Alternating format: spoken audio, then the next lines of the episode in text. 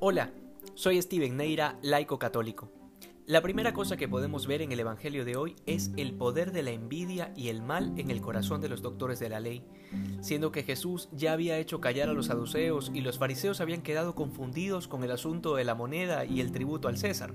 Es como que no pudieron aguantar el triunfo de la verdad, así que dice el Evangelio que se juntaron en consejo, es decir, se reunieron exclusivamente para planificar cómo hacer caer a Jesús.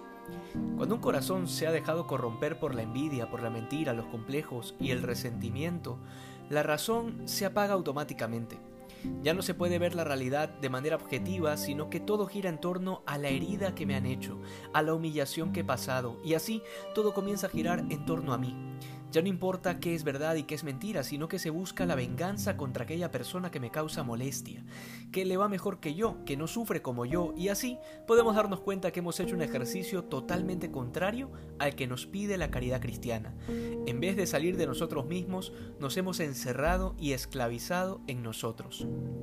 Vivir así es vivir una vida miserable, tal como la que vivían los doctores de la ley, los fariseos y los saduceos. Ya no importaba a cuántas personas había que sobornar con tal de lograr que Jesús caiga. Todas estas actitudes quedan resumidas en el detalle que nos da el Evangelio de Mateo. Dice que le preguntó uno de ellos, refiriéndose a los doctores de la ley, es decir, de todo ese consejo que se reunió, enviaron a uno para que, se lanzara para que le lanzara la pregunta a Jesús. Esta es una actitud ruin, porque el pensamiento detrás de esto era que hable uno solo por nosotros, y nosotros hablemos por medio de él, y si vence, apareceremos como que hemos vencido todos, y si queda confundido, lo será solo él. Este era el modo de actuar de los doctores de la ley, y puede llegar a ser el nuestro cada vez que planificamos hacerle daño a alguien bajo el engaño, el pretexto y la mentira de hacer justicia. No puede haber justicia allí donde hay mentira, engaño y resentimiento. Finalmente, el Señor nos habla de dos mandamientos sobre los cuales se sostiene la ley y los profetas, el amor a Dios y el amor al prójimo como consecuencia del amor a Dios.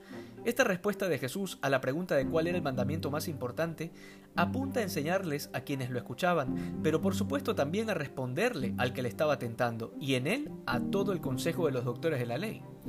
Cuando Jesús pone el amor a Dios como, un, como unido íntimamente al amor al prójimo, la hipocresía de los fariseos, de los saduceos y de todos sus detractores quedaba en evidencia. No se puede amar a Dios si no se ama al prójimo. Y cuando hablamos de prójimo no nos referimos solo a los que nos caen bien o a los que nos tratan bien. Se refiere a cualquier ser humano, incluso si es nuestro enemigo. Quien no es capaz de amar al prójimo es incapaz de amar a Dios, sin importar cuántas novenas se rece y cuántos libros espirituales se lea. Porque el cristianismo no es un conjunto de ideas, sino una relación personal con Jesucristo que debe manifestarse de manera concreta en el amor a los demás. Y no un amor de telenovela basado en los sentimientos y en lo superficial, un amor basado en Dios, en la verdad y en la caridad. En otras palabras, corrigiendo al pecador para que se convierta y viva y aceptando ser corregido por los demás, buscando el máximo bien para el otro, es decir, buscando que se acerque a Dios. Ese es el verdadero amor, la verdadera caridad cristiana. Que hoy seamos más santos que ayer.